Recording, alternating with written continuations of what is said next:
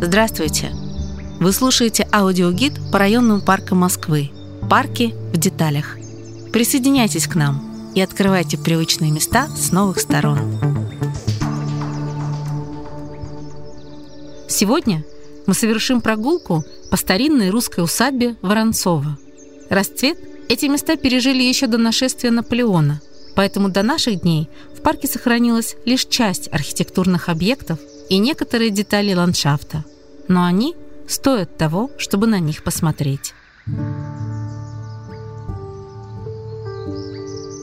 Идеальное место для начала прогулки – парадный вход в парк со стороны улицы архитектора Власова.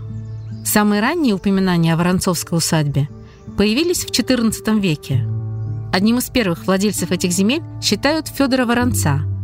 По преданию, его дворянский род произошел от варяга, прибывшего на Русь вместе с Рюриком. Затем, вплоть до середины XVII века, Воронцова находилась во владении у монархов, но это не обеспечило его процветание.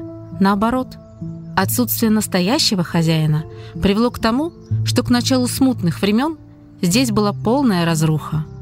Историю современной усадьбы можно считать с того момента, как царь Алексей Михайлович передал Воронцова в управление князю Борису Александровичу Репнину – по прозвищу Ехидна.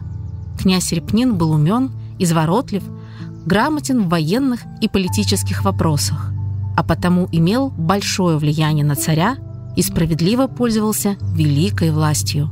В мир иной он отошел, будучи одним из крупных землевладельцев. Воронцова досталось его младшему сыну, Ивану Борисовичу. Вот с него-то и началось здесь строительство полноценной усадьбы с господским домом, прудами и садом. Но визитная карточка Воронцова – ансамбль парадного въезда с башнями, которые похожи на две гигантские шахматные ладьи, появился здесь уже при правнуках.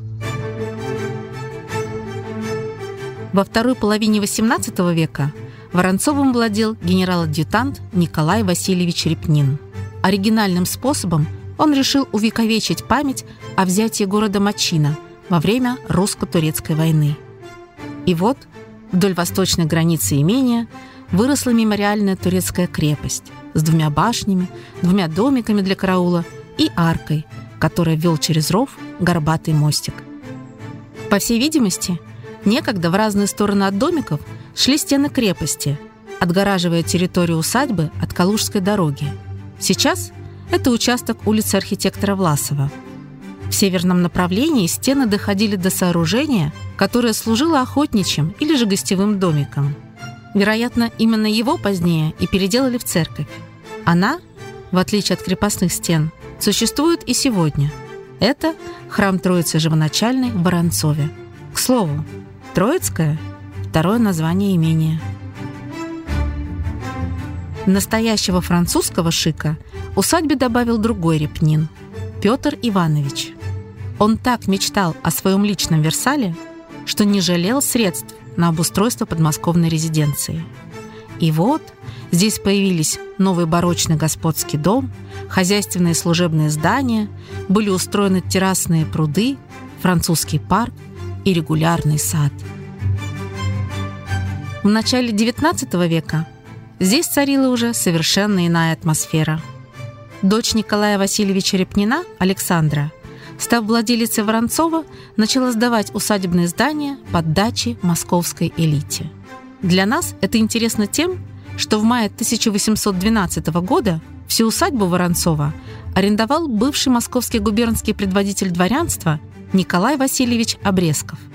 Здесь он с благословения императора Александра I вознамерился построить секретное оружие против армии Наполеона – дирижабль с крыльями и корзиной в виде лодки на 50 человек. Руководил проектом немецкий механик Франц Лепих. Если бы затея удалась, этот летательный аппарат был бы первым в мире воздушным бомбардировщиком. Но что-то пошло не так. Мало того, что Лепих не уложился в установленные сроки, так еще и шар во время испытаний не смог подняться в воздух. В итоге, перед приходом Наполеона в Москву Шар перевезли в Нижний Новгород, а корзину сожгли. Французы тщетно пытались найти хоть какие-то документы и чертежи секретного изобретения. задержали 26 мастеровых с десяток местных ополченцев, но так ничего и не выяснили. Уже отступая, они разграбили усадьбу, церковь и попытались все сжечь. Факт строительства аэростата нашел отражение в гербе Обручевского района. А еще эпизод создания супершара можно найти на страницах романа Льва Николаевича Толстого. Да, того самого «Война и мир». По сюжету Пьер Безухов специально приезжает в усадьбу, чтобы посмотреть на процесс создания необыкновенного оружия. От парадного входа можно пойти по одной из трех аллей – главной, северной и южной. Южная аллея приведет на необычную детскую площадку с качелями в форме луны. По вечерам они светятся разными цветами. Такая необычная забава появилась в парке еще в 2019 году и с тех пор не теряет популярности. Северная аллея ведет к Троицкому храму, рядом с которым располагается поклонный крест. Памятник посвящен жителям юго-запада Москвы, погибшим при ликвидации последствий аварии на Чернобыльской АЭС. Недалеко от церкви находится зона активного отдыха с воркаутами, столами для игры в пинг-понг и волейбольной площадкой. Здесь даже есть тренажерный зал под открытым небом. Его оборудовали в 2022 году. А еще по Северной аллее можно попасть в старинную Дубраву, некоторым деревьям которой уже 250 лет. Какую бы дорожку от главных ворот вы не выбрали, все они приведут вас в итоге на парадный двор усадьбы в центральной части парка. Господский дом до наших дней, к сожалению, не сохранился. Но другие строения уцелели к примеру, здесь находится восточный флигель, он же оранжерея. Появилась она в начале XIX века и представляла собой домашний сад, где выращивали коллекцию редких растений. Здесь хранились растения и травы для приготовления угощений. Еще тут росли так называемые померанцы, цитрусовые и даже ананасы. Позже оранжерею, как и другие постройки усадьбы, превратили в дачи – в советские годы здесь был административный корпус совхоза Воронцова, а в конце 80-х началась реконструкция. Однако период реставрации затянулся на 20 лет. Нынешний вид здание приобрело только в начале нулевых. Напротив оранжереи находится три флигеля, реставрация которых завершилась в 2022 году. В них – в разное время размещались кухня, жилье для крестьян, конюшня, совхоз и административные помещения. Сейчас же в западном кухонном флигеле проходят различные выставки, а в восточном – это бывшая людская конного двора – интересные мастер-классы и занятия. За западным флигелем находится хозяйственный двор. На его территории в 70-х годах археологи обнаружили руины небольшого здания XVIII века, которое в литературе и охранных документах обычно называют палатами. Это слово создает образ пышных боярских хором, однако реальность гораздо прозаичнее. Здание имело исключительно хозяйственное значение. Оно состояло из двух помещений – одностолбной палаты и прямоугольной комнаты с плоским потолком. Вход был со стороны северного фасада – в 2021 году палаты музеифицировали, и теперь они являются объектом экскурсионного показа. В центре парадного двора стоит обелиск «Вечная слава защитникам земли российской». Его установили в 2014 году. Выбор темы памятника не случайен. Много веков усадьбой владели военачальники, верой и правдой служившие Отечеству. За оранжереей расположен итальянский сад с характерной строгой планировкой ландшафта. Пройдясь по нему, отправимся к знаменитым Воронцовским прудам, главному украшению парка. Прудов здесь четыре. Самый крупный – Большой Воронцовский пруд. Он имитирует полноводную реку. Владельцы усадьбы катались по нему на лодках вместе с гостями.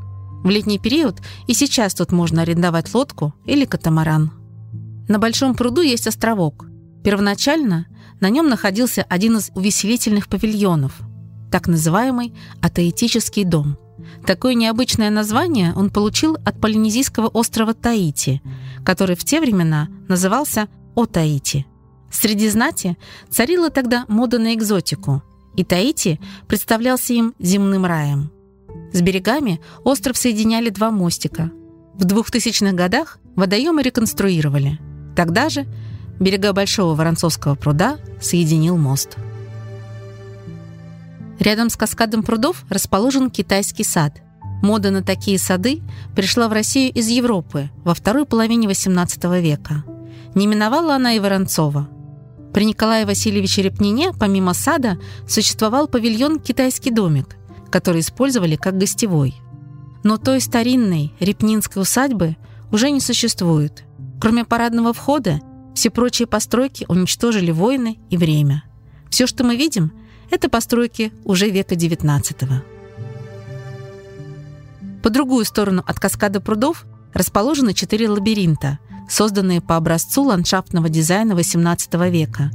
Здесь есть серпантин с обзорной площадкой, музей с одной единственной верной тропой, головоломка с витками, ведущими к самому центру.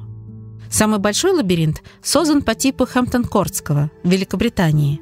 В нем есть настоящая тайная комната.